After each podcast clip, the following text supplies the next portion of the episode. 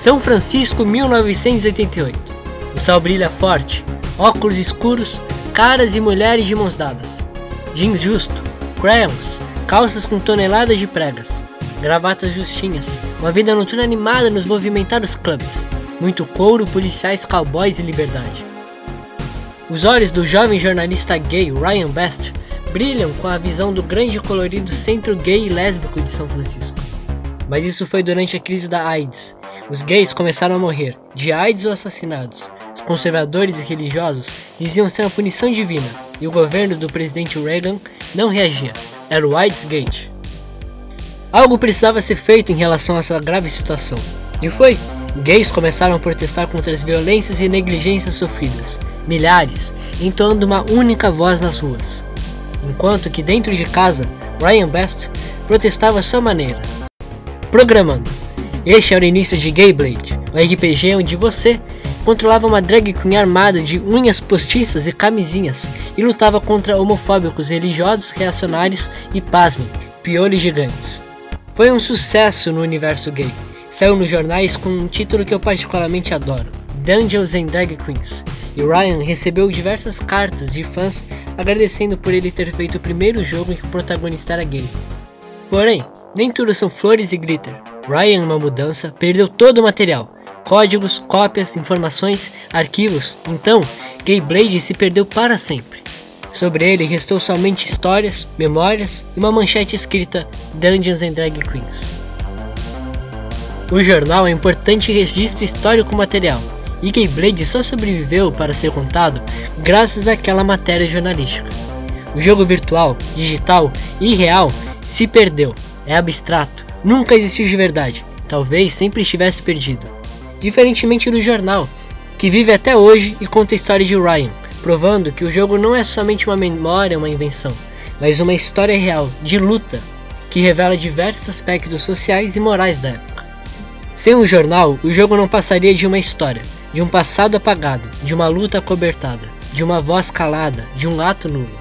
Aquela matéria projetou a angústia e o grito de um gay dos anos 80 para os dias de hoje, e aí percebemos a importância do registro histórico material. Olá, seja bem-vindo! Esse é o Nome Tal Podcast, eu sou o Vitor e esse aqui é o segundo episódio do Nome Tal. E hoje a gente vai tratar de um tema muito interessante que é, é registros históricos para o futuro e vocês vão perceber que isso vai longe, que a coisa é. Bom, mas toda aquela história foi nos anos 80, em que pouca coisa era armazenada em disquetes.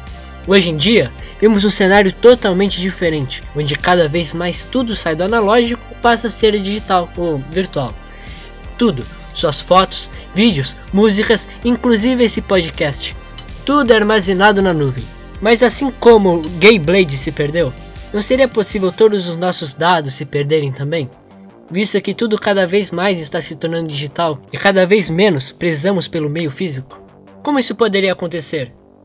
Será que alguém se preocupa com isso? A situação ainda fica mais grave ao pensarmos no valor histórico que tudo que armazenamos na internet tem.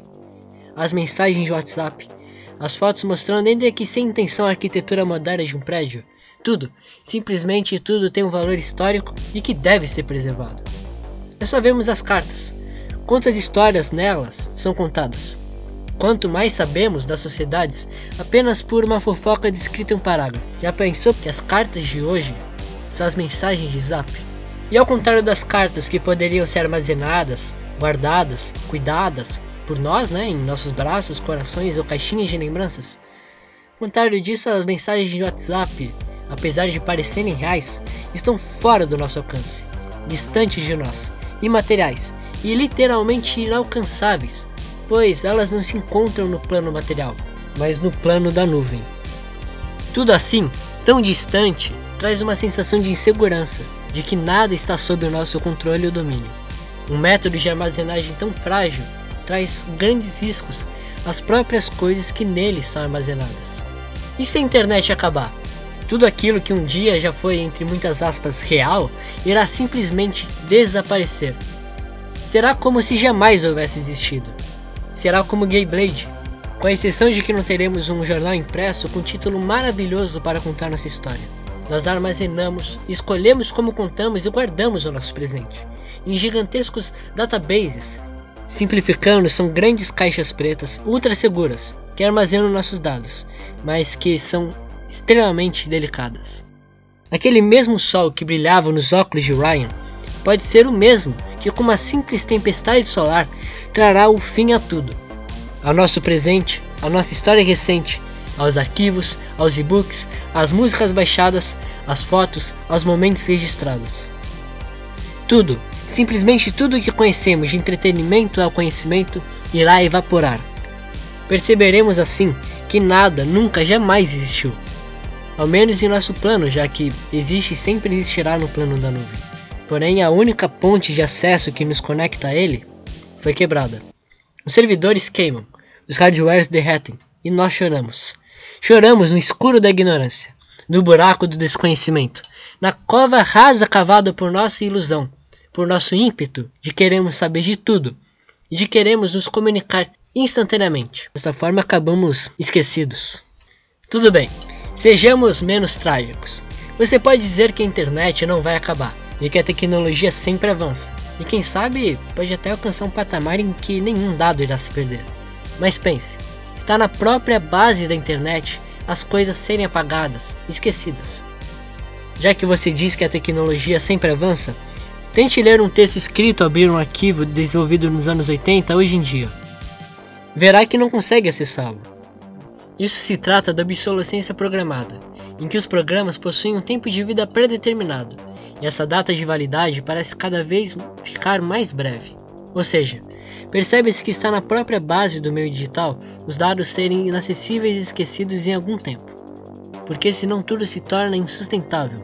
Você deve apagar informação para abrir espaços novas. Pensemos nas redes sociais.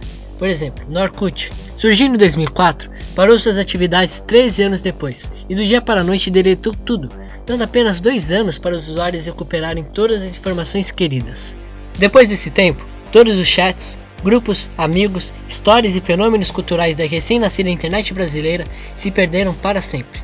Se vê assim que a rede social é projetada para ter um tempo de vida e que, enquanto ativa, funciona de maneira a não disponibilizar por um longo tempo que ela armazena. Afinal, são planejadas para manter o usuário viciado, sempre ansioso por novas novidades. Novidades é a palavra. A rede social precisa constantemente ser atualizada apagar informação velha e criar uma nova, tudo para não saturar a rede e manter preso o usuário. Tal modus operandi é gravíssimo ao considerarmos as expressões culturais e sociais do nosso presente que surgem nas redes. Pense nisso. Se daqui 300 anos, um paleógrafo, que é um profissional que estuda escrita antiga, se ele não tiver acesso aos meios, ele nada encontrará. Todas essas conversas estão na nuvem. Nada foi escrito, sem registro material nenhum. Será como se a língua portuguesa parasse de se transformar. Será como se o fenômeno das gírias da internet jamais houvesse acontecido. Esse hipotético paleógrafo encontrará apenas um buraco no idioma. Uma morte abrupta, como se uma parte, uma transformação da língua portuguesa tivesse simplesmente sucumbido do nada. Nós mesmos, com essa vontade de nos comunicar, acabaremos por matar essa nova fase do português de uma maneira tão rápida quanto a razão pela qual ela foi criada o enviar de um zap. Ou seja, esse português vai sumir tão rápido quanto surgiu. E parece-me que não há ninguém preocupado com isso. Só se fala em como se preservar logo a prazo, ou em como deixar mais exigentes métodos de digitalização, ou até como tornar os databases mais seguros. Talvez isso ocorra porque com a internet temos a ilusão de que a informação é abundante e eterna. Porém, quanto mais informação temos, menos valor damos a ela e assim desleixamos na hora de armazenar a nossa história recente. História essa construída por uma sociedade consumista, líquida, de amores frívolos, de sentimentos passageiros, filha de uma era da velocidade e da informação instantânea. Não seria muito de esperar que a informação criada por essa sociedade velocista fosse apagada tão rapidamente quanto foi criada e transmitida.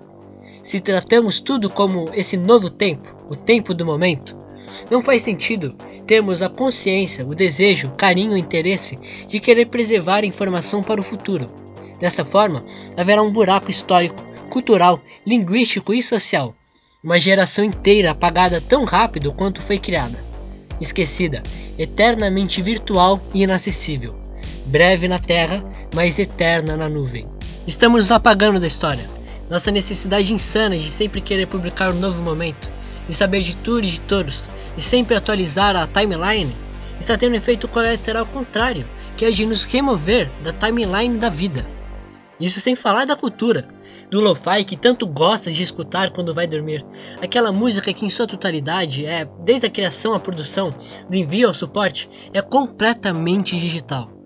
Real em sua vontade de ouvir, real no momento em que se escuta, mas tão abstrata na nuvem, tão presente nas suas noites de sono, mas tão esquecida no futuro recente, apenas sombra da sombra ou nos e-books. Grandes obras, autores talentosíssimos, personagens tão reais, criações tão sensíveis, mas apenas pelo tempo que se lê uma página, porque depois no futuro recente não passarão de sombra da sombra. Pensemos agora nos museus. Por exemplo, o de História Natural do Rio de Janeiro. Não temos mais o material. A existência de seu acervo está protegida apenas pelo upload, pela digitalização. Até quando? Que garantia temos? Assim que os servidores forem desligados, perderemos tudo. Os arquivos se tornarão cinzas, assim como os registros materiais que os deram origem. Se houvéssemos cuidado do museu, se não tivéssemos tido a soberba de descuidar do acervo material, não estaríamos tão dependentes de nós, seres incompetentes, para manter a história viva. O livro, o sarcófago, o vaso, o esqueleto são registros independentes do meio têm sua vida própria, seu tempo próprio, podem sobreviver por séculos, inclusive sobreviveram até nós causarmos o incêndio. Se já causamos seu fim, quem garante que não traremos novamente? Não temos uma segunda chance. Se os servidores irem, já era, tudo se acaba. Não apagamos apenas o presente recente. Nesse caso, nos apagamos da história, apagamos o nosso passado. Vivemos nessa era confusa e diferente. Na era da pós-verdade, da pós-informação, do pós-material, do pós-tudo. Só não viveremos na pós-vida da história. Isso acontecerá com tudo. Com você, com as suas fotos, com as nossas mensagens, com seus amores virtuais. Inclusive, com esse podcast.